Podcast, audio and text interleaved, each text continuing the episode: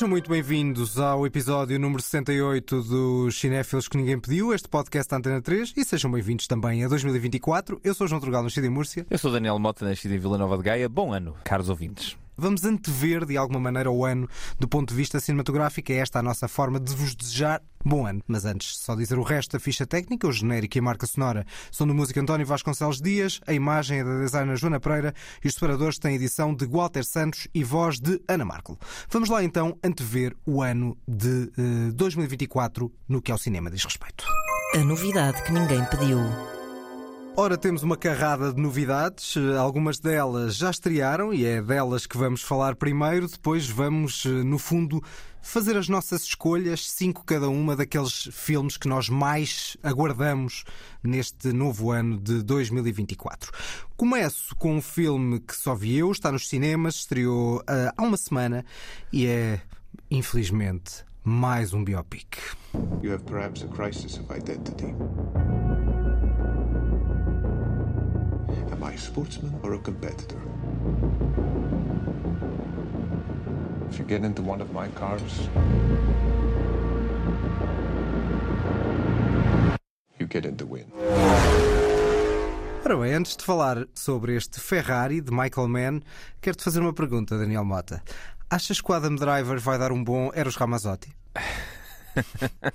Portanto, achas que a seguir ao Gucci e ao Ferrari vão chamar o Adam Driver para outro ainda biopic com um sotaquezinho italiano? E sotaque do bom. Mas já percebi, pela tua introdução, e nem tanto pela parte de ser ou não ser um biopic, porque isso Existem biopics bons, mas já percebi que tu gostaste imenso deste Ferrari. A minha pergunta é essencialmente esta: porquê é que estes biopics mais recentes têm que ser todos grandes pastelões conjugais? E no fundo é um bocado isso que acontece aqui também neste Ferrari. Mas o Oppenheimer também tem um lado de, muito de, diferente. De, de, lado conjugal, mas não é pastelão, não é? Muito diferente. Não é uma novela. O problema Exato. destes filmes é tu focaste isso, embora não concorde totalmente na questão do maestro, é o mesmo problema que surge aqui: é se não fosse uma figura pública, se fosse uma, uma história completamente ficcional, qual era o interesse desta história? E a resposta para mim é muito curta. Ou seja, é, é há muito pouco interesse nesta. A resposta curta era nada. Nada. Mas podia ser. Podia era ser. uma palavra. Podia ser.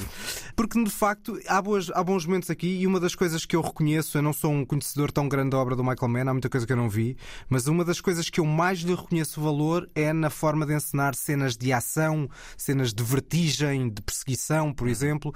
E isto, falando de um dos de grandes vultos do automobilismo, e no, no caso da Fórmula 1, Enzo Ferrari, parecia-me evidente que isso poderia resultar nesse, nessa parte. O problema é que o filme reduz, eh, reduz essa parte bastante. Há boas cenas, e há uma cena final na, na Mille Miglia, uma corrida mítica, eh, que terminou de forma trágica, esta, e depois nunca mais aconteceu. Eh, e também uma cena inicial, numa montagem paralela entre uma, uma cena numa igreja e uma cena de pista, que são bastante fortes, mas são muito curtas. E depois toca de cortar para esse lado conjugal muito vincado queixaste, por exemplo, do, do, do, House of Gucci. Mas o House of Gucci ainda tinha. Pareceu um filme bastante a gozar, enquanto este é um filme hum, bastante sério. Okay. E esse lado de sotaque que a mim não me incomoda assim tanto. Eu acho que a ti vai te incomodar mais para os sotaques são uhum. muito ridículos. E, por exemplo, a, a Shailene Woodward, que faz aqui de, de, amante do Enzo Ferrari, parece ser tão italiana como eu pareço ser japonês. Não, não... E olha que uh, tu uh, ainda gostas de sushi. Não gosto, nem sequer gosto, nem sequer gosto de sushi. Ah, não gostas de sushi? Nem sequer gosto é, pá, de sushi. Estamos mesmo num campeonato de. de... Pá, pois, portanto, é não assim, dá. Eu não estava com grande curiosidade por este Ferrari porque os trailers não me levaram a achar que aquilo parecesse grande coisa e porque já desde o Colateral que o Michael Mann não faz um filme que eu acho bom. O Colateral uh, era um filme bestial. Vice. O Colateral é bestial, mas a seguir tens o Miami Vice, que é fraquito, apesar de muita gente ter. Uh, há uma espécie de, de, de, seguidores do culto Miami Vice, que é um filme com uma estética. Pá, eu acho um filme frágil. Depois, o Michael Mann fez outros dois filmes que eu não achei particularmente interessantes, tanto o Inimigos Públicos com o Johnny Depp como o Black Hat, que é um thriller cibersegurança, não sei bem o que é. Acho que uh, esta série que ele fez mais recentemente, que é o Tokyo Vice, acho que é boa, mas eu não vi. Portanto, hum. eu, é assim, se ele, se ele ficasse por ser o gajo que fez o hit, que eu continuo a achar uma obra-prima, o Informador, que eu acho um grande filme, e o Colateral, estava tudo bem. E este Thief que eu vi recentemente também é muito bom. Epá, se entretanto ele fez este Ferrari e desperdiçou mais uma vez o Adam Driver com um papel em que ele tem sotaque. Acho Eu uma pena. Sim, e o Adam Driver eu acho que é um absoluto erro de casting. Aí sequer- não tem a ver com os sotaques, porque a Penélope Cruz também tem sotaque e novamente acontece um bocadinho o que eu achei no Maestro, é que há uma grande discrepância entre os dois tipos de interpretação.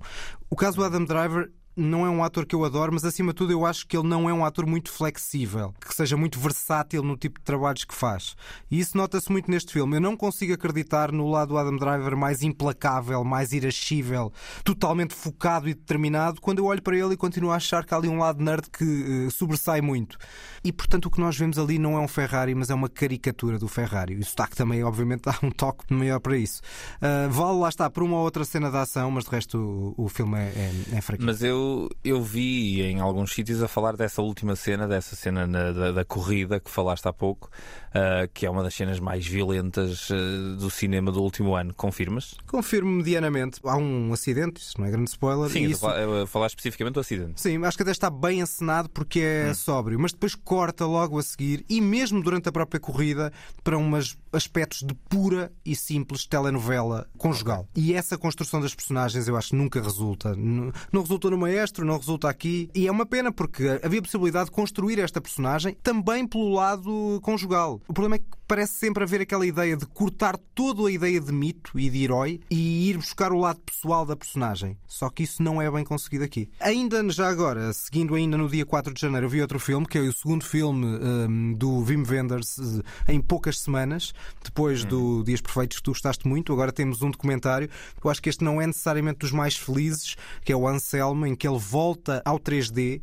Pá, o 3D para mim é uma das piores invenções do cinema Porquê? Já agora? porque acho que não traz praticamente nada de novo e que nada de efetivamente bom. Acho que não é para criar a terceira dimensão com aqueles óculos, não há uma, uma construção visual que ganhe com aquilo, pou- ou poucas vezes ganho. Não quer dizer que haja maus, que todos os filmes que estão em 3D são maus. Há o Hugo, por exemplo, Claro. o Scorsese, há o Pina. Que foi um documentário em que acho que pode ganhar a qualquer coisa nos movimentos de dança, do ponto de vista visual, há qualquer coisa que se ganha.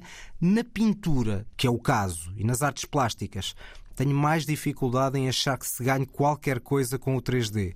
Especialmente quando uma- um dos aspectos que nós vemos muito neste filme é cenas em pequenos ecrãs. Então vamos ver um ecrã televisivo, cenas num ecrã televisivo em 3D com aqueles óculos.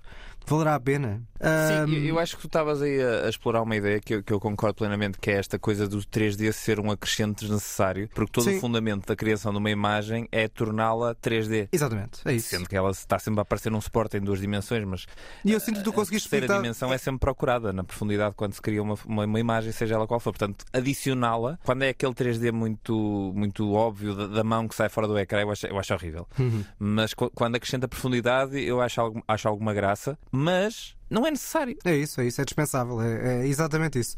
Este filme tinha bastante interesse pela personagem que nós estamos aqui a, a acompanhar. Este Anselmo é o Anselmo Kiefer, tinha ouvido falar dele, mas não, não, não sabia bem quem era. Que é como se diz na gíria, um agite próprio, no sentido em que era um provocador absoluto nas décadas a seguir ao fim do nazismo. Por exemplo, ele tinha uma obra em que fazia a saudação nazi. Ele era nazi? Não, longe disso. O objetivo dele era precisamente o oposto, era que se refletisse e não se apagasse da memória o nazismo. Porque o que acontece quando se apaga da memória é que depois é possível que ele volte, porque já está esquecido Sim. passado umas gerações. E só numa parte adiantada do filme, e, e tem um mecanismo também usando um miúdo e um, certo lado ficcional dentro deste documentário, eh, que até é curioso porque um deles é o filho do próprio eh, pintor e o outro é parente do Wim Wenders. Ficou em família, digamos assim, tudo isto. Acho que aí começamos a ganhar alguma proximidade com esta figura, mas durante a primeira metade do filme isso acontece de forma muito vaga. Eh, O Wim Wenders não faz maus documentários, mas dentro dos documentários que ele fez, por exemplo, face ao Sebastião Salgado, face à Pina Bausch, face ao Buena Vista Social Club, foi o que eu menos gostei e, portanto, daí também não, não, não dar um destaque assim tão grande. Vamos para outro filme, estreado precisamente hoje, e é um filme finlandês que pode parecer melancólico, mas não é.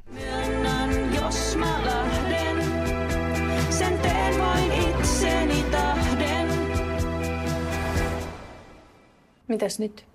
Ou este é. Para quem não percebe finlandês, presumo que seja a maior parte do nosso auditório. Fazemos Real- mal porque temos imensos ouvintes na Finlândia, como Pois, vimos, eh, claro, no, tipo- no rap do Spotify. Sim, sim, sim. O que acontece neste pequeno diálogo é dizer eh, e, e agora? Então e agora? E depois a resposta é vamos ao cinema? Num filme, que, que dizer? Estavas à espera de algo mais melancólico, Daniel Mota? Olha, João, eu não estava à espera de absolutamente nada, porque a curiosidade dos nossos ouvintes irem acompanhando os nossos episódios é que os cinéfilos que ninguém pediu também é uma construção constante de uma cinefilia eh, que nós vamos adquirindo com os episódios. Eu nunca tinha visto absolutamente nada do Aki Kau- Kaurismäki. Ok. Aliás, estou com dúvida de estar a dizer bem o nome, então eu não sabia nada do que esperar. Tinha visto o póster, nem trailer, e quando o filme começou, eu demorei algum tempo a perceber o que é que estava a ver, mas muito rápido comecei a adorar. Eu adorei este filme. Ri-me imenso do início ao fim e foi, foi muito engraçado porque pouco tempo depois de termos visto o May December, que eu me queixei de uma punchline repetida, vi aqui um filme que para mim pega no conceito do May December e faz uma coisa mais interessante. Só num ponto de vista de metalinguagem, em que eles aqui estão claramente a comentar. Tipo, são filmes que não têm nada a ver. Não cinematográfico. tem nada a ver, não têm nada a ver, Certo. mas num ponto de vista do comentário sobre o próprio meio em que está a ser exibido, eu acho que aqui o, o Kaurismäki faz uma coisa muito mais interessante porque o filme é claramente sobre a linguagem cinematográfica, seja, é desenvolvida em cima do que nós expectamos de um filme. De um filme. Porque estás à espera desse lado melancólico e ele passa a vida a dar-te, a espetar-te armadilhas para tu pensares que vai acontecer algo ou que o filme vai seguir um caminho que depois nunca segue. E isso também se sente na, parte, na própria parte visual, na, num, estilo visual que é muito a marca do Kaurismäki, que são uma espécie de cores vivas, muito quentes eh, e que nós sentimos que é o oposto do frio finlandês, obviamente também. Sim, sim. E também de um certo lado outonal que parece no título, não é? Folhas caídas, temos um, dois tipos, um casal, assim, dois, dois jazz, perdidos, é, dois perdidos da sociedade. E, se e- percebe muito bem que sociedade é que é. A única, o único marco de sociedade aqui é o que eles ouvem no- nos rádios e de repente é, é um- é um- é uma camada que o filme ganha bastante interessante de comentário à situação, à situação atual e também data o filme de agora, passa-se agora e isso ainda torna a, a- a dissociação da realidade que nós presenciamos todos os dias com o filme ainda torna a coisa mais, mais interessante, eu acho. Sendo que é um agora que já nem sequer é um agora, na medida em que era a guerra da Ucrânia omnipresente, coisa que agora já não acontece, porque obviamente a, a Palestina ganhou um peso que, no fundo, de uma certa maneira, substituiu a Ucrânia no- no- nos radares mediáticos. Nos últimos dois anos, três Sim, anos. sim, sim, sentido certo, certo, certo. O que eu acho também muita graça nos filmes do Kaurismäki, para além do sentido do humor, é o facto do filme ser, eh, nós às vezes falamos até que um certo crítica ao slow cinema, eu acho que isto acaba por ser uma espécie de um falso lento, como o William Carvalho. Parece, parece que é lento, mas na verdade não é. E, esse, e também lá está, porque esse sentido do humor e um certo lado de algumas personagens com faces muito marcadas. e a propósito disso, nós tivemos aqui o Kleber Mendonça Filho como convidado e eu agora sigo no Letterboxd e ele contou uma história do próprio Kaurismäki em um, Cannes que fez toda uma encenação a entrar na passadeira vermelha de Cannes e a com um ar sisudo, quase como se fosse uma daquelas personagens mais diabólicas do filme dele. Portanto, tudo aquilo é encenado e isso é que tem muita graça, porque há um lado de aparente seriedade que depois é cortado com um sentido de humor. Não é aquele sentido de humor de nos rirmos à gargalhada, mas é pensar: este gajo está a gozar comigo. E está. Sim, sim. E está em bom. Sim, sim.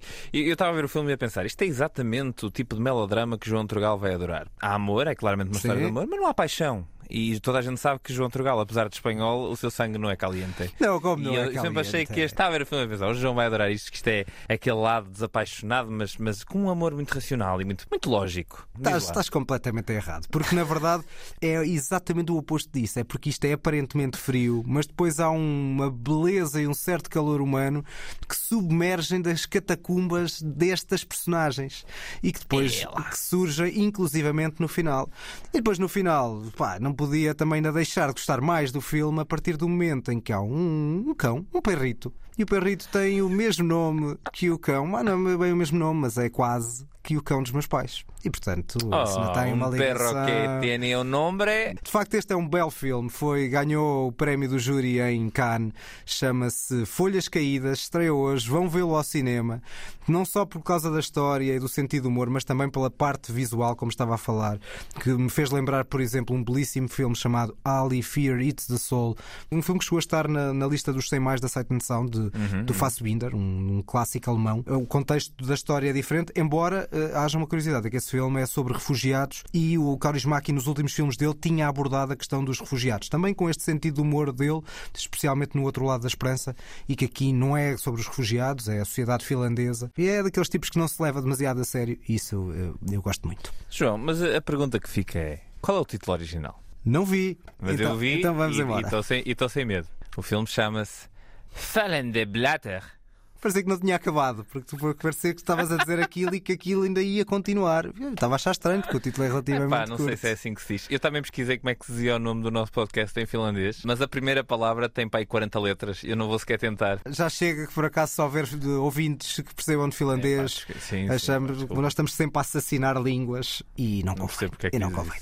Bom, seguimos. Há um outro filme que estreia hoje que é uma produção ibérica chamada O Corno do Centeio. Vamos falar dele na, na próxima semana. E saltamos então para aqueles filmes que ainda não estrearam, que vão estrear e que nós mais aguardamos ao longo deste ano. No caso, não começamos com um filme, começamos com uma série e é, como é hábito neste podcast, uma das coisas que diz respeito a Daniel Mota e não a João Trugal. There was nothing we could do. I'm working on this new case. A missing scientist. Found on the edge of the village villages. Frozen solid. What do you want? It's been six years. Why are you here? Because you both know what really happened. You need my help. I've seen that before. Ora, temos uma da série consagrada, o regresso de True Detective.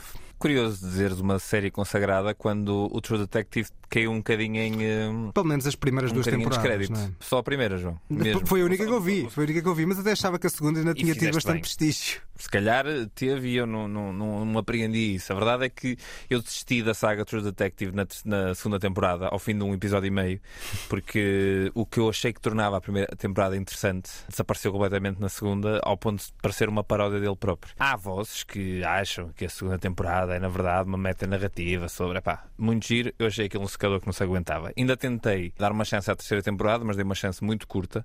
Porém, é um género que me atrai. O estilo da primeira temporada, para mim, ainda é das melhores primeiras temporadas ah, da história da televisão. E a verdade é que as críticas e a recepção à nova temporada da série antológica do Nick Pisolato estão a ser excelentes. Portanto, acho que vale a pena ver. Estreia já dia 14 de janeiro.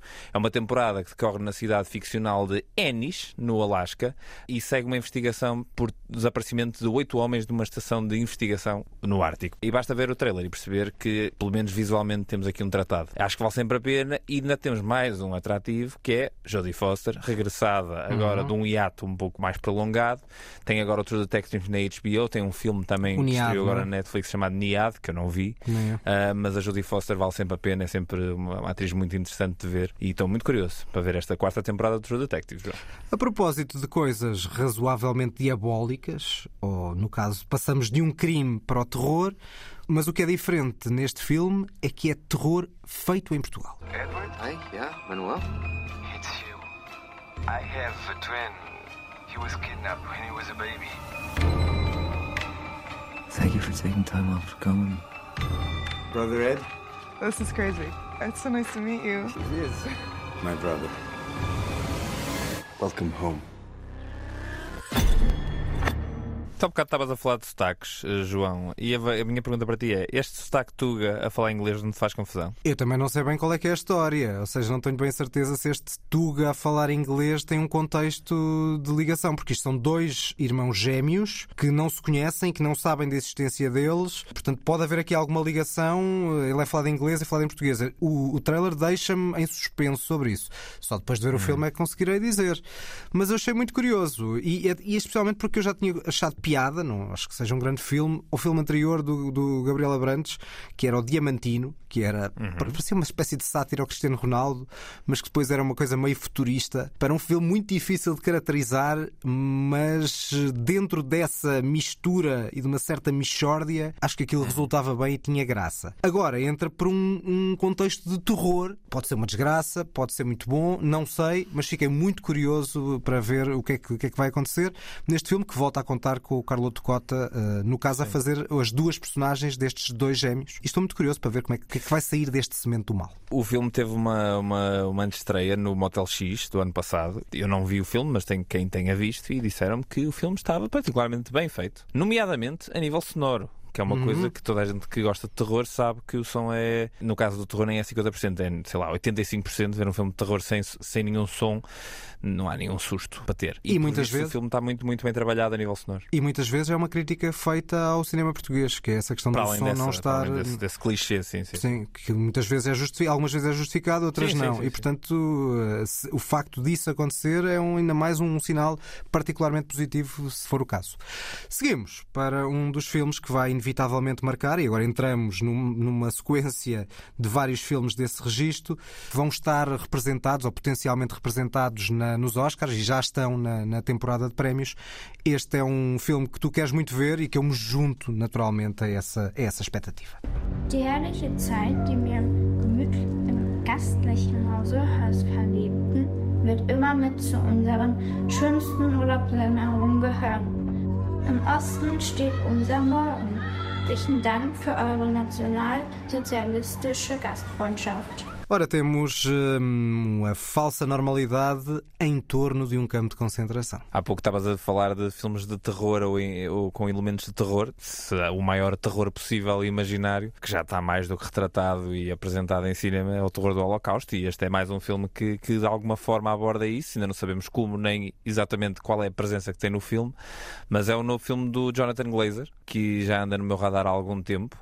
Eh, e finalmente vamos poder ver o sucessor do Under the Skin, que tanto quanto eu me lembro não foi um filme que tu adoraste por aí além. Não, não, nem, nem, nem pouco mais ou menos. Mas, mas admirei um lado visual e que agora muda completamente. Eu não gostei da narrativa, nem daquele lado futurista, nem, nem sequer consegui entrar muito naquilo. Esta premissa, para mim, parece-me bastante mais desafiante. Até porque, lá está, o Holocausto é muito explorado, mas não, não sei se muito por este prisma que é o lado da normalidade ou de uma suposta e falsa normalidade em torno da banalidade do mal, que é, no fundo, esta família do, do comandante de Auschwitz a criar um cenário artificial para a família como se nada de mal existisse ali à volta. Isso é, é parece-me batível, desafiante. ou seja, tu chamaste-lhe um cenário artificial, não é bem um cenário artificial. Não, o que é- ele faz é ele, ele constrói a casa mais bonita possível Claro. e no, no quintal da casa consegue-se ouvir o, o campo de Auschwitz. Ou seja, não é bem artificial no sentido de que é uma casa que. Sim, não é visualmente ele- isolada, Ele, não, certo, ele- ele não levanta um papel de parede para. Não é, um, não é uma estufa, né? Certo. Ah, mas, eu- mas eu acho que logo, logo à partida é é isso, é o ponto de vista é muito interessante e acho que é muito corajoso ter dois atores eh, alemães eh, a fazer os papéis principais, apesar do realizador não ser alemão, mas, mas ter essa narrativa do ponto de vista dos, alem- dos alemães com alemães nos papéis principais. eh, eles próprios, tanto o ator como a atriz, tiveram alguma dificuldade em aceitar os papéis. Atriz a qual, pronto, estamos, estamos a continuar o ano de ouro da Sandra Huller, depois de ter impressionado muita gente com a anatomia de uma queda. Aqui, pelos vistos, tem mais uma performance fortíssima. E depois é muito interessante perceber, o Jonathan Glazer tem sempre este lado formalista muito, muito vincado, como é que eles filmaram parte deste filme. Ele dispôs pela casa, pelo cenário, 10 câmaras, numa espécie de Big Brother da casa dos nazis, e deixou que os atores improvisassem durante longos períodos, etc. E o resultado desse improviso é que acaba por ser parte do filme. Pá, estou muito, muito, muito curioso para ver isto. Acho que no mínimo dos mínimos é uma proposta desafiante e provocadora.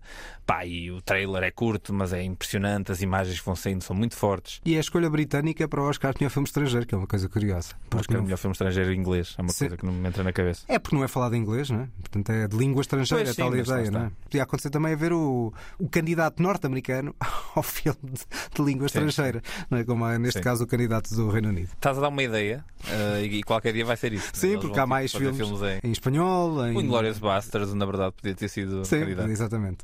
Seguimos, de facto, nesta temporada de Oscar. Em, janeiro estreia O Pobres Criaturas, o novo filme do Yorgos Lanthimos, que vamos falar daqui a bocadinho, porque foi, de uma certa maneira, um dos grandes vencedores dos, dos Globos de Ouro. Uma bizarria muito distópica, com engenharia à mistura e à medida do Yorgos Lanthimos, que é sempre uma grande provocação. Seguimos para fevereiro e, como dizia, de facto, continuamos com vários filmes de Oscar. O Anatomia de uma Queda, o Holdovers, o Past Lives, filmes que que, mesmo que não ganhem nada, eventualmente vão estar ou já estiveram, pelo menos nos Globos de Ouro, com algumas nomeações. Portanto, são filmes com que estão a marcar esta, esta temporada de prémios. O Holdovers é o novo filme do Alexander Payne. O Past Lives está a ter um, um grande hype. O caso do Holdovers é uma estupidez que o filme só estreia em fevereiro porque é um filme natalício. Portanto, isso independentemente Sim, sim, sim, de, de se gostar ou não se gostar do filme, é um filme que tem uma marca do Natal. Estrear em fevereiro. Vamos ter que fazer eh, uma apreciação retro. Exatamente, vamos, vamos voltar, a- fazemos aqui um ambiente natalício eh, específico. Vamos ter que pôr outra vez os chininhos. Exatamente, para marcar isso. Bom, seguimos para outro dos filmes que eu mais quero ver em 2024 e no caso, vamos ao wrestling. Perry, I want you to join your brothers in the ring. Yes, sir. I love that. Now, we all know Kerry's my favorite, then Kev, then David, then Mike. But the rankings can always change. What do you want in life, Kevin Von Erich? More ribs? I want to be with my family. You know, be with my brothers. What do you like to do with your brothers?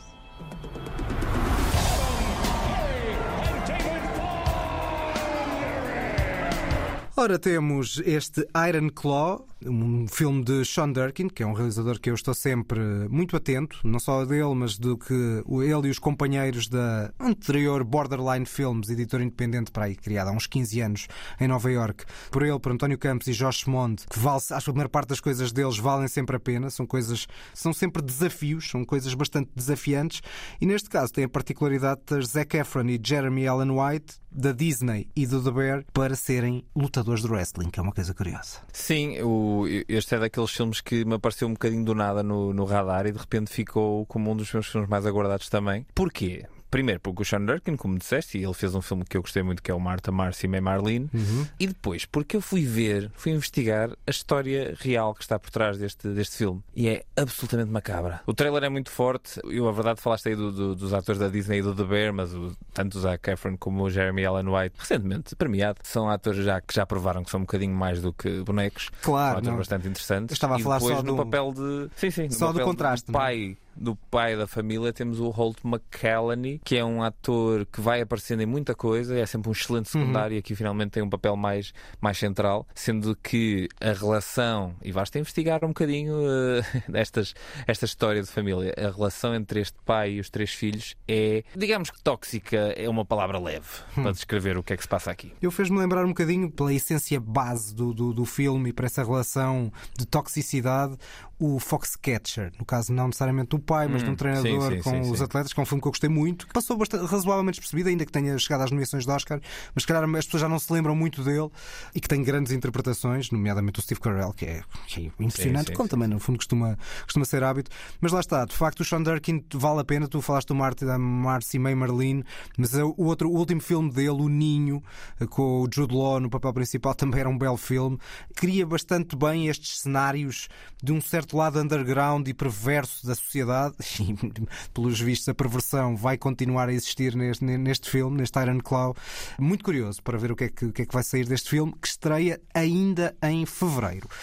Ainda em fevereiro temos, por exemplo, um outro dos filmes portugueses mais aguardados de- destes primeiros meses do ano, chamado Pior Homem de Londres, que é um filme de Rodrigo Areias, de época, passado no século XIX, em torno de um poeta britânico de origem italiana. Há atores portugueses famosos, o Albano Jerónimo, a Vitória Guerra, mas também britânicos. Vai ter antes estreia no Festival de Roterdão e depois vai chegar às salas em, em fevereiro a Portugal.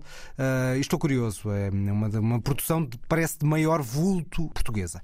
Por falar em grandes produções, o filme devia ter estreado em ahm, 2023. 2023. A greve adiou esta estreia para 2024 e é uma sequela. They were massacred alongside my father. Your father didn't believe in revenge. We believe in Fremen. Let me fight beside you. Reload! Lá vamos à areia outra vez, não é? É, vamos às dunas, eh, são como divãs e na verdade é um. Digamos indiscretos de Alcatraz Sujos. Rasgados por Catos e Hortelãs. Muito bem. Eh, Podíamos continuar. Rui Podíamos continuar eh, Um abraço para o Rui demasiado Rui Reininho É eh, isso. no espaço podcaster português. E não, ainda não houve aqui. Eu, eu acho que já era hora. agora Por acaso já houve, que eu já falei até de um filme, uma espécie de filme autobiográfico, Viagem do Rei, que era um documentário em torno do Rei Reininho. Portanto, na verdade já houve. Ok, não perdemos nada em tentar ter o Rui Reininho como convidado no episódio do Duna. Não hipótese, fica, fica o Quem é que desafio. me convidaram? Fica o desafio. Bom, é sequela, é a sequela do, do filme que acabou por marcar o- quase o início do nosso podcast, não sendo o primeiro que nós falamos, foi para aí o segundo ou terceiro Uhum. filme que nós falamos no podcast. É isso, já devia ter estreado o ano passado. Esperamos que mais um ano de produção tenha ajudado a, afinar umas coisitas aqui e ali, ou não, porque não é bem assim que a coisa funciona, porque é preciso dinheiro. Ah, e seguimos aqui a conhecer a história do Paul Atreides, o Timothée Chal- Chal- Chalalá, ah, e da sua jornada. para- Não consigo dizer o nome dele, não vale a pena. Xalamé, é assim tão difícil. Chamalé, Chalamaleta, Chalamaleca, não sei como é que se diz. Enfim. Não sei como é que se diz, estava só a ser jocoso. E da sua jornada de vingança contra os conspiradores que destruíram a sua família. Eu estou curioso porque o primeiro filme é um, é um espetáculo, é um filme espetáculo e daqueles que vale mesmo a pena ver em cinema, mesmo que não se adore a mitologia e a história. E acho que este tem tudo para superar em espetáculo, tanto porque já está feita a introdução, portanto podemos passar à frente da, da parte mais introdutória e de estabelecer o- a, mit- a mitologia e o mundo, eh, e também porque eu já tendo lido o livro sei que esta parte é muito mais complexa, mais repleta da ação. Não sei como é que depois a coisa se se vai compor, porque vai haver terceira parte. Portanto, Mas a não... terceira parte é baseada no próximo livro. Sim, não é Essa a exatamente é isso, é isso. Não é é isso. neste livro aqui. E também estou curioso para ver o que é que o Austin Butler vai fazer com o vilão icónico uh, Feida Rauta Harkonnen, que anteriormente no filme do David Lynch era, É uh, se bem se lembram, o Sting. Exato. Que eu acho difícil superar. O Sting de cueca.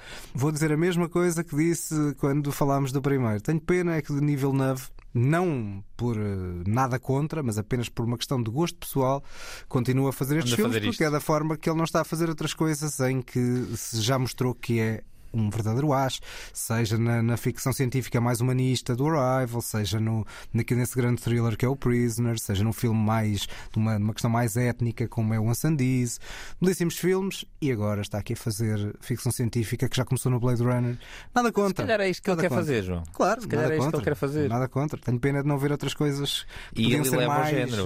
Ou seja, estamos a ver um- uma coisa rara, que é a ideia de ter um autor Uhum. visual, porque a verdade é que o Duna e o Prisoners partilham alguma identidade visual, apesar de serem coisas completamente diferentes. Eu acho muito interessante uh, seguir a carreira do Villeneuve nesse sentido em que, por muito diferente que o cenário e a ambição e a dimensão de tudo o que está a acontecer seja, uh, continuamos a ver, ok, ele coloca a câmara de uma certa forma, usa o som de uma certa forma, a música está a evoluir de uma certa maneira, a evolução de uma linguagem cinematográfica de um realizador, uh, de- dentro de vários géneros, como já houve tantos que o fizeram, desde o Howard Hawks ao, ao Kubrick, né? Certo. Bom, seguimos para ah, agora uma zona geográfica completamente diferente. Vamos até a África pela câmara de um dos grandes realizadores italianos do século XXI. Europe. li sunu gaay yi mbëkkoon daaw. ci tumaas nga nekk stade bu mag coow bu xonk cur bu bu xonkul doo ko signal bu xonk cur ngay signé autographe. yaay tey damaa bëggoon ñu waxtaan. gis nga fii ma nekk fi laa bëgg nga nekk fii bokk li ñuy nooyi maa yow.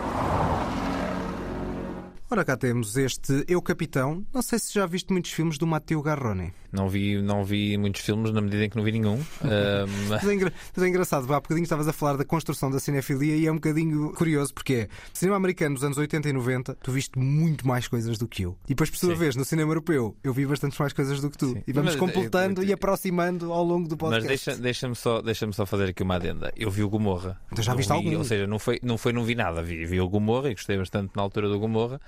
Não vi mais nada. Acho que os filmes dele a seguir são, são melhores ainda do que o Gomorra. Seja aqui uma sátira aos reality shows do, do reality, seja o neo, neo-realista Dogman. Pronto, e agora, pelos vistos, foi uma incursão em África que espero que limpe um pouco a. Não diria que a imagem, porque não, não ficou propriamente manchada, mas o último filme dele, que era o Pinóquio, era zero memorável, era, era mais do mesmo, sem acrescentar grande coisa, com, com o Roberto Benigni no- na, na figura do espeto.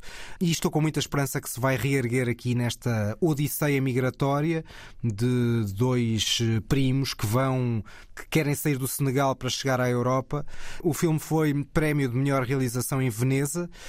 Não sei se há uma ligação a um filme uh, muito importante no cinema africano que é o Tuki Buki, que também é um bocadinho isso, Sim, que é sim. da ida, no fundo é um road movie do Senegal até a Europa, se, é- se ele foi inspirado um bocadinho nessa, nessa ideia de reconstruir essa história, neste caso sobre o, o prisma, a visão europeia, e quero muito ver. Chama-se Eu Capitão e Eu Capitano.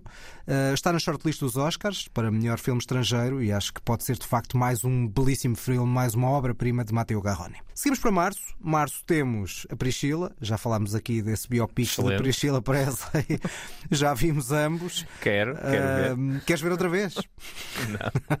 Pois não queres, não é? Para mim foi um dos piores filmes de 2023, portanto vamos passar à frente.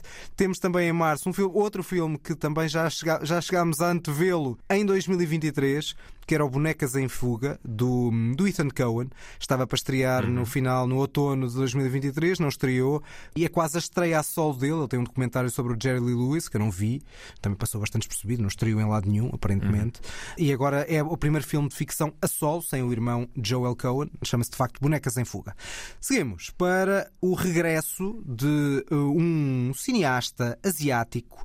O novo filme ainda não tem trailer, mas é um realizador que fez história há quatro anos, neste momento. And the Oscar goes to Parasite.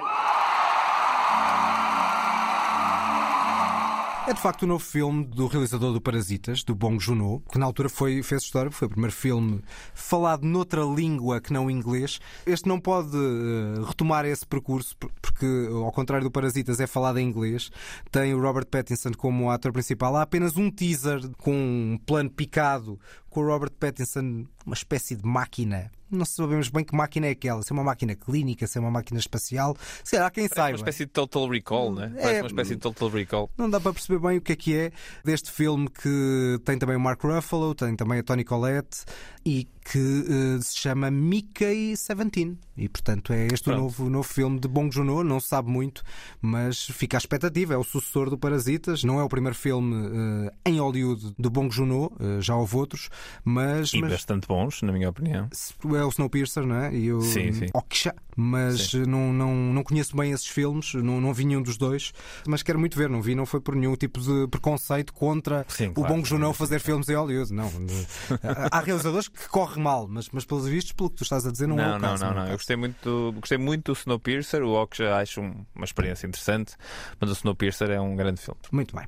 Seguimos para Abril. 25 de Abril sempre fascismo nunca mais, não é? E, 50 anos. E 50 anos. E vai haver um filme chamado Revolução Sem Sangue. É a primeira longa do realizador Rui Pedro Sousa. Quanto mais não seja, fico curioso pelo momento em que ele sai, pelo simbolismo deste, do- dos 50 anos. Abril também eh, tem outro filme que tu já viste no Lefest e que eu estou bastante curioso, que é o Whitman, do Richard Linklater. Vamos ver, vamos ver. se- Vamos ver, sim. é- Malta, Sim, pode sempre mudar de sítio. Sim, conforme vamos avançando no tempo, a probabilidade de- da data de Falhar estreia é maior, coincidir, eh, exato, coincidir é menor, falhar é maior, portanto é, é uma possibilidade. E vamos para um realizador que nós gostamos muito, tanto eu como tu, que Sim, é sim. um dos filmes que tu muito queres ver, que é este. Every time I survived a war zone, I thought I was sending a warning home. Don't do this. But here we are. There's some kind of misunderstanding here. What? Well, you're American, okay? Okay. What kind of American are you? You don't know? Temos, portanto, Alex Garland novamente no ambiente distópico. Sim, temos aqui o novo filme do Alex Garland que se chama Civil War. É uma das propostas mais eh, curiosas para mim do, do ano novo. Nós já dissemos aqui, nós já trouxemos aqui filmes do Alex Garland, já falámos do Man, já falamos de, de outras coisas que ele fez. O filme é, é, é daqueles casos curiosos em que se não aparecesse o nome do Alex Garland, eu ia olhar para este trailer e ia dizer: pá, eu não quero ver isto. Isto parece uma coisa muito desinteressante. Ok, tem bons atores e tem, tem um Wagner Moura, tem uma Kirsten Dunst, tem um Nick Offerman, mas é pá, não estou a perceber muito bem o que é que é isto. É uma espécie de uma, uma paródia ou é uma coisa que se leva muito a sério, mas parece um filme de ação ultra exagerado e muita mal enjorcado de efeitos especiais. Mas depois tem à cabeça o logo da, da A24, da A24, que normalmente corresponde com filmes interessantes. Ah, desafiantes. e- Podem ser maus, mas, mas, sim, mas pronto. Sim, Sim. vou dizer interessantes. Vou dizer interessantes. E, e visualmente como a Ah, marca, não é? A maior parte deles tem. Sim, sim, visual. sim, sim, sim. E este aqui tem a particularidade de ser o filme mais caro de sempre da, da A24. O que acontece é que depois o trailer em si eu não percebo muito bem. Se a premissa é o que aparece no trailer e se o filme é o que aparece no trailer, parece-me um filme um bocadinho. Nem é carne nem é peixe. Aparece, este filme estreia num ano de eleições. As eleições ainda vai faltar uns quantos meses para acontecerem, mas o, o filme estreia num ano de eleições. E o filme, a dada altura, eh, apresenta uma guerra civil nos Estados Unidos em que um dos eixos é o eixo Texano-Califórnia, ou seja, Texas-Califórnia. Este eixo na vida real nunca aconteceria. Há uma claríssima tentativa de distanciar da vida real, talvez para tentar alcançar outro tipo de conclusões, outro tipo de debates, para não parecer que é um filme a analisar democratas versus republicanos na vida real. Eu diria que tu estás a Talvez. especular muito com base num simples trailer. Mas eh, a minha especulação foi a especulação da internet toda a receber este trailer. Não foi particularmente bem recebido. E eu, na altura, nem sequer percebi muito bem porquê. Depois, quando vi esses dois ou três detalhes em que o filme claramente se tenta afastar do que é a realidade hoje em dia dos Estados Unidos e de uma, de uma, de uma probabilidade geográfica, eu fiquei sem perceber muito bem se, se isto era uma, uma distopia com algum tipo de fundamento na realidade e, por isso, um comentário, ou era uma, uma fantasia e talvez um filme mais leve, um Alex Garland a, a esforçar-se para tentar fazer uma coisa mais da ação, etc. Não sei. O Wagner Moura faz de americano e é mesmo de americano, e ele, Um a dada altura, no, no, no, no trailer, exato, no trailer, diz: Nós somos americanos. E o Jesse Plemons, que é um americano, Pois, claro, diz, mas que tipo de americanos? e nós ficamos, ok, já percebi que vai haver uma ou duas né? cenas de- de- deste género. Hum. Mas pá, é o Alex Garland. Confio sempre que no Fez o mínimo vai ser Devs, fez o Ex Machina, fez o Man, que é um filme muito mal amado, mas que eu gostei bastante. Portanto, eu acho que confio, pelo menos na hipótese de poder ser um, um bom filme. Por mais fraco que seja o trailer, acho que há- merece sempre o benefício da dúvida. Continuamos em abril, e em abril temos o novo filme de Luca Guadagnino, os Challengers, que é um triângulo amoroso no, no mundo do ténis com a Zendaya no papel principal. Tudo Parece- para tu adorares. O ténis, pelo menos, pelo menos É sim. isso, é isso. E, É só isso. e- sim, mas eu também não tenho nada contra o Luca Guadagnino. Não, não adorei o Call Me By Your Name, mas não acho que seja um mau filme. Longe disso. Muito, muito longe disso. Portanto, vamos ver o que é que fica, o que é que sai deste Challengers. Seguimos para maio, e agora também as, as estreias por mês começam a diminuir, pelo menos no que sabemos que vai estrear, não é? Depois as coisas não têm data fechada. Temos, por exemplo, o Lee, Kate Winslet, no papel de uma fotógrafa de moda que se torna fotógrafa de guerra durante a Segunda Guerra Mundial, a Elizabeth Lee Miller. É um novo biopic, mas este é um biopic de uma figura muito menos conhecida, portanto pode ter um interesse maior por isso, por chamar a atenção dessa figura. E mais. Tem a Kate Winslet. Exatamente, e tem a própria Kate Winslet. Isso é a É garantia, sempre pelo menos, da atenção, de, de valer a pena a atenção. E mais, está um filme que eu esperava que tu escolhesses como um dos filmes eh, Ok. dos teus cinco. Sabes qual é? Não, João. É o Furiosa, o novo Ah! filme da saga Mad Max. Claro, tu achavas que eu ia escolher o, o novo Mad Max. Epá, eu não escolhi porque. Porque já chega daquela excentricidade toda. Não, é? não é nada disso, João. Não barulho. escolhi porque, porque acho que. to- Sei lá, imagina, eu, eu acho que só, só, me, só me permiti um blockbuster por lista. Né? Então já tinha aqui o Luna e pensei, epá, pronto, tá bom. O Furiosa. Que me parece que pode ser mais uma extravagância de ação extremamente bem feita do George Miller. Eu vi o trailer e não me disse absolutamente nada. Tendo sido eu grande fã do, do Fury Road e tu não, não, olha, não, não é aquele filme que eu estou ansioso para ver. Então vou ver e se na altura as críticas forem excelentes, claro que vou ver cheio de vontade. Muito bem, seguimos para junho e em junho temos outra da escolha de Daniel Mota e é uma espécie de Easy Rider do século XXI. Ou não? Vamos ver. I've been thinking, can't run this club forever. I built this from nothing. This is our family. You and me, kid.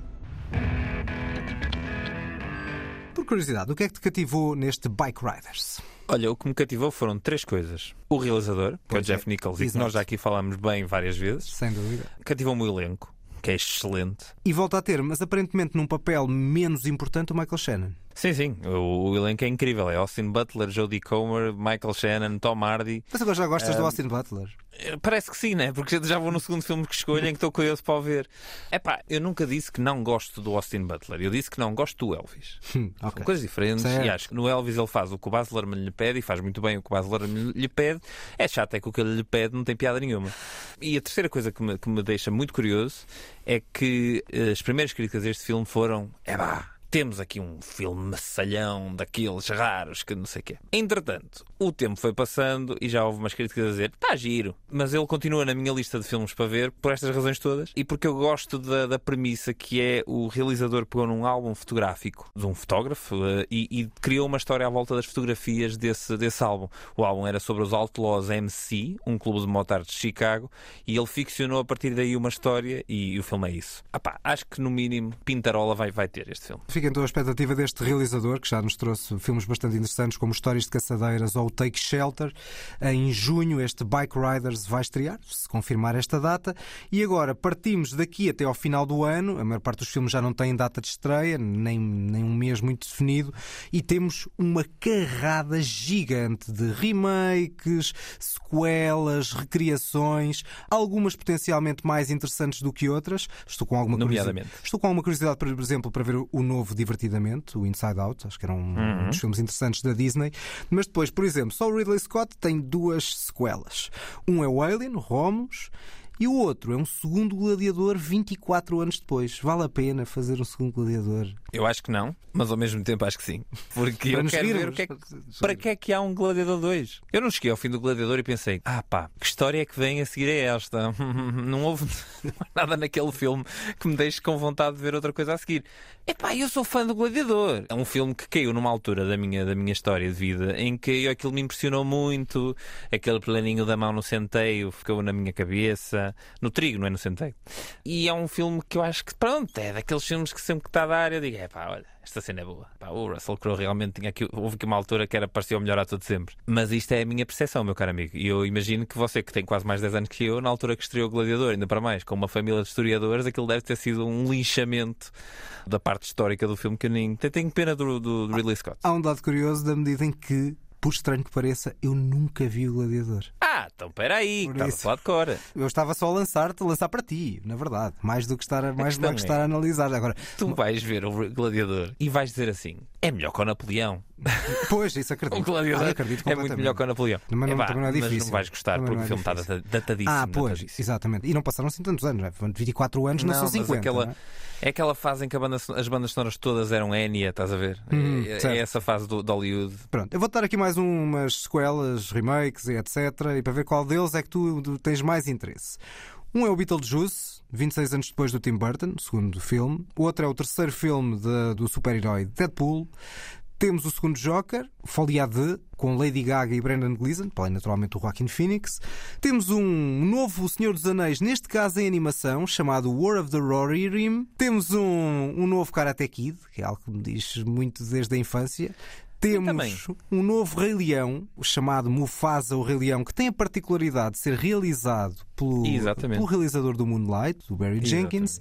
E temos, talvez esteja em cima do bolo, um novo Nosferato, mais de 100 anos depois do filme do Murnau, realizado pelo Robert Eggers. Malta, o que é que vocês querem mais? 2024 vai ser extraordinário. Qual destes filmes é que me desperta mais a curiosidade? Eu vou ver todos. E provavelmente vamos falar de todos eles aqui no podcast, Hum, porque a maior parte deles são todos. estreias grandes. Epá, o, Sim, o terceiro Deadpool, o, Vou ver, o Alien Romulus. Esse é, é o, de todos esses, acho que é o que eu quero ver mais, sei lá. O que eu mais quero ver, provavelmente, é o porque- Nosferato. Acho mesmo Mesmo curioso ver o que é que o do- Robert do- do Eggers vai Northman fazer. e tudo- Sim, estou, curioso, estou curioso para ver o que é que ele vai fazer com isto. E em termos visuais, o Robert Eggers, os filmes têm sempre uma imponência absoluta. Eu não gostei muito do Farol, mas em termos visuais é um luxo. É verdade. Eu acho que destes filmes todos, claramente o teu favorito vai ser o Joker 2 e daqui a uns tempos estamos aqui a, a, advogar que o Joker 2 tem que ganhar o Oscar de melhor filme. Não tenho curiosidade nenhuma, mas, mas ok. Ainda para mais que é um musical, que eu acho que é uma coisa que tu vais adorar. Adorar, adorar, adorar. Bom, depois destas sequelas, ainda temos um fim da trilogia do Ty West, depois do X e do Pearl. Provavelmente vamos ver se ainda chega este ano. O Maxine com 3x, para dar, obviamente, aquele tom maroto, que é uma sequela. é uma sequela neste caso, enquanto o Pearl era a prequela que ampliou bastante o universo do, do, do X, que era um slasher, mas são dois belos filmes. E estamos de facto a chegar ao final desta nossa antevisão. Falta dizer, por exemplo, que também há uma dupla dupla de Steve McQueen que eu tenho muita curiosidade, dedicada à Segunda Guerra Mundial. Um é um documentário que já estreou, chamado Occupied City. O outro é uma ficção chamada Blitz. Um sobre a ocupação nazi de Amsterdão, o outro sobre a resistência britânica. Estou muito curioso para ver qualquer um dos dois filmes, mas deixei para o fim a minha última escolha e é um projeto com 40 anos. E também começámos esta viagem com Adam Driver e vamos fechar com ele porque ele é um dos intérpretes deste filme de Francis Ford Coppola. Because he financed it himself, it made the shooting process one of the best experiences, if not the best shooting experience I've ever had. He was in control of the movie that he wanted to make, and that was it. And the movie is wild. It's so imaginative and big and epic and it, takes a risk. Adam Driver, em entrevista à Collider, a falar das filmagens deste Megalópolis, filme que o Coppola queria fazer desde os anos 80, não foi arranjar, não arranjou financiamento de outra forma, então como é que ele vai financiar o filme? Através do vinho. E como não, João? Nós também financiamos às vezes o nosso podcast com as nossas culturas vinícolas. Sim, sim, claro, como Ah, Produção e eu- vinha. eu- Então não temos. Mota, Mota e Turgal, beba tudo o que não faz mal. Mas a questão é, nós na antevisão deste episódio, eu estava a dizer que eu ainda não acredito que este filme vai estrear, porque lá está, o filme já está para existir há tanto ano que eu continuo a achar, ainda não é desta. E acho que é impossível, seja o que for que venha daqui, a corresponder a uma expectativa de um projeto megaloman, já no nome, de um mega realizador e agora ele vai fazer o filme que ele sempre quis fazer.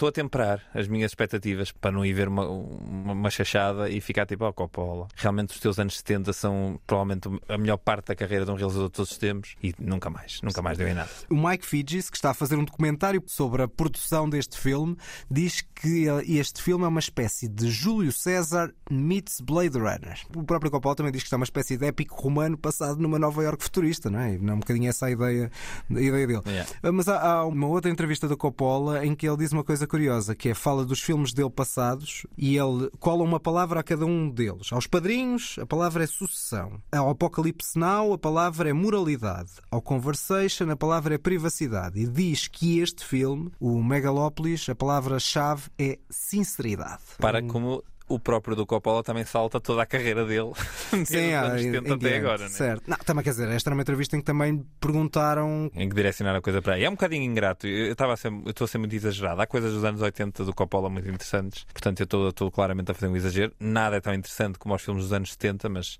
mas há bons filmes ali para a frente. O One from the Heart, coisas assim. Há bons filmes do Coppola para a frente. Uhum. E pronto, fechamos de facto esta, esta viagem. Uh, Mota, vamos re- resumir os 10 filmes que nós queremos muito ver em 2024. Primeiro os teus 5. Os meus 5 filmes eh, de 2024 começam com uma série, mas é a quarta temporada do True Detective, o Zona de Interesse, o Zone of Interest do Jonathan Glazer, o Duna Parte 2 do Denis Villeneuve, o Civil War do Alex Garland e o The Bike Riders do Jeff Nichols. Os meus são O Semente do Mal, de Gabriela Brandes, depois Iron Claw, de eh, Sean Durkin, temos ainda o Io Capitano, de Matteo Garrone, Mickey 17, de Bong Joon-ho e fechamos de facto com este Megalópolis, de Francis Ford Coppola. Será que o filme vai ver a luz do dia? Veremos. Bom, seguimos para o Toque e Foge. O Toca e Foge que ninguém pediu. Ora, neste Toque e Foge, vamos começar por falar dos Globos de Ouro, cujos prémios foram distribuídos na madrugada de domingo para segunda. And the Golden Globe goes to Oppenheimer! And the Golden Globe goes to Temos aqui os dois grandes vencedores, eh, um no cinema, o outro na televisão. Começamos com o Oppenheimer, que venceu cinco prémios e foi de facto o grande vencedor numa cerimónia em que não houve o Barbenheimer, porque a Barbie foi um dos grandes derrotados. Não tivemos Barbenheimer, mas tivemos um filme como o Poor Things que, epá, eu não vi o filme, mas é um filme de comédia, é um, é um musical. Musical não é, mas é, mas é, mas é um filme com um tom cómico. No caso das séries, já vamos encontrar uma que tem bast é bastante mais duvidoso que seja uma série de comédia, que é o The Bear. Nunca, nunca vai fazer sentido. que é o The Bear. No fundo, são estes os grandes vencedores, no caso das séries, do Succession, o The Bear e o Beef nas minisséries. Mas, de facto, no cinema tivemos essa surpresa. A Barbie venceu apenas canção e uma categoria nova que pareceu uma espécie de prémio de consolação, Cinematic and Box Office Achievement, ou seja, um filme que reúne sucesso de bilheteira, mas também eh, valia cinematográfica, não é? No fundo, é isso que quer Nem bem demonstrar. o que é que esta categoria é. É, é uma Quem invenção fez dos temos Globos um filme. É uma invenção temos- temos-. Pois, mas quer dizer, é um prémio para quem fez mais dinheiro. Olha, fizeste imenso dinheiro, toma um prémio. Sim, Ah, sim. Para mim, eu diria que a única coisa que não gostei muito foi de, de uma certa derrota do May December, que não limpou nada Uhum. naqueles, naqueles prémios de interpretação, mas houve outros vencedores interessantes. Aparentemente, o Holdovers tem interpretações potencialmente fortes. O Anatomy of a Fall ganhou o prémio de argumento, a mostrar que é possível que chegue a prémios principais. Até porque não pode chegar ao, ao- ao Oscar de melhor filme estrangeiro, Filme não é? estrangeiro, exatamente. dado que não foi a escolha francesa. Ahm, Eu queria só aqui, só aqui dar um destaque a um momento de uma Daniel Motificação de João Trugal, em que ele acabou de se referir a um filme francês é, chamado. Anatomie d'un chute, eh, como Anatomy of a Fall. Eu devia ter dito anatomia de uma só- queda. Tens toda a razão, tens Eu toda a razão. só- Estou cá. destacar. Estou cá para te dar razão quando a tens. Nem sempre tens. Bom, a Lily Gladstone também venceu no filme do Martin Scorsese, que nós também gostámos muito da interpretação dela. Portanto, no caso do. Se, se os Globos de Ouro passassem para, para os Oscars, por mim estava tudo Sim, ok. está bom, está bom, isto está bom. Está um, está um conjunto de prémios bastante interessante e diversificado e diversificado em bom.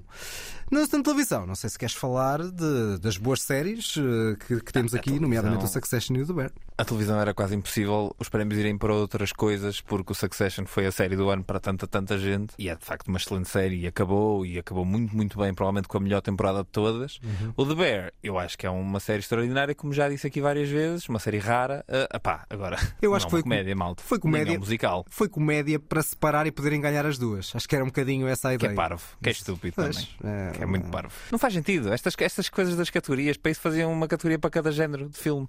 E iam, mesmo assim ia ser parvo. É sempre, não é? Mas Esta sim, divisão é sempre um que- bocado e- artificial. É uma excelente, é uma excelente entrega de prémios. Eh, Se isto fosse replicado nos Oscars, era ótimo. Eu acho que vai ser quase tudo diferente. Pois, Fora Emma Stone. Eu acho que a Emma Stone vai ganhar a melhor atriz. Não sei. Acho que o Paul Giamatti vai ganhar o melhor ator. Eu estava com a fezada de que o, hum, a, Greta, a Greta Gerwig vai ganhar o Oscar de melhor realização, mas Eu espero acho que não. eu acho que, não, eu, acho que o, eu acho que o Nolan é capaz de levar a melhor realização e o filme vai ser tipo, sei lá, Não, acho que é difícil fugir uma coisa qualquer que ninguém está à espera. Vamos ver, mas eh, pode haver essa Vai ser o surpresa. Né? Lives, pode, haver esse, assim. pode haver esse fator de surpresa, mas também ainda falta muito para os Oscars, ainda faltam dois meses, muita água vai correr, muita campanha vai ser feita, portanto Sim, sim. ainda é difícil ainda perceber o que é que vai e o que é que vai sair daqui.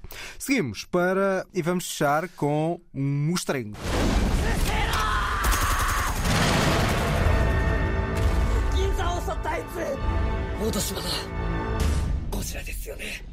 銀 Ora bem, então fui ver este novo Godzilla e este Godzilla Minus One é uma produção japonesa, como muitos filmes são, dado que é o, o universo do Godzilla nasceu ali, no contexto pós-Segunda Guerra, e aqui é realizado por Takashi Yamazaki. É um filme que para mim tem muitos altos e baixos, mas que eu acho que Daniel Mota ia desfrutar mais do que eu desfrutei, porque é, é a tua cara. Em que sentido? No sentido em que é um bom filme de espetáculo. E nesse sentido Ok. eu valorizo. Ou seja, acho que há um lado de respeito pelo original e de, e de ser uma coisa visualmente interessante. Não é nada depreciativo, até para o contexto original. É pós-Segunda Guerra. Ainda que perca algumas coisas interessantes desse filme Hum. inicial, do nuclear e da reflexão sobre os limites da ciência, ganha um outro contexto anti-guerra, por outra via, por uma via de elogio à vida e do amor à vida, que é interessante. E, e- e é, na forma de construção de personagens, de carne e osso, um exemplo para muito blockbuster desinteressante. É pena que as construa e que depois não as desenvolva como eu acho que podia desenvolver.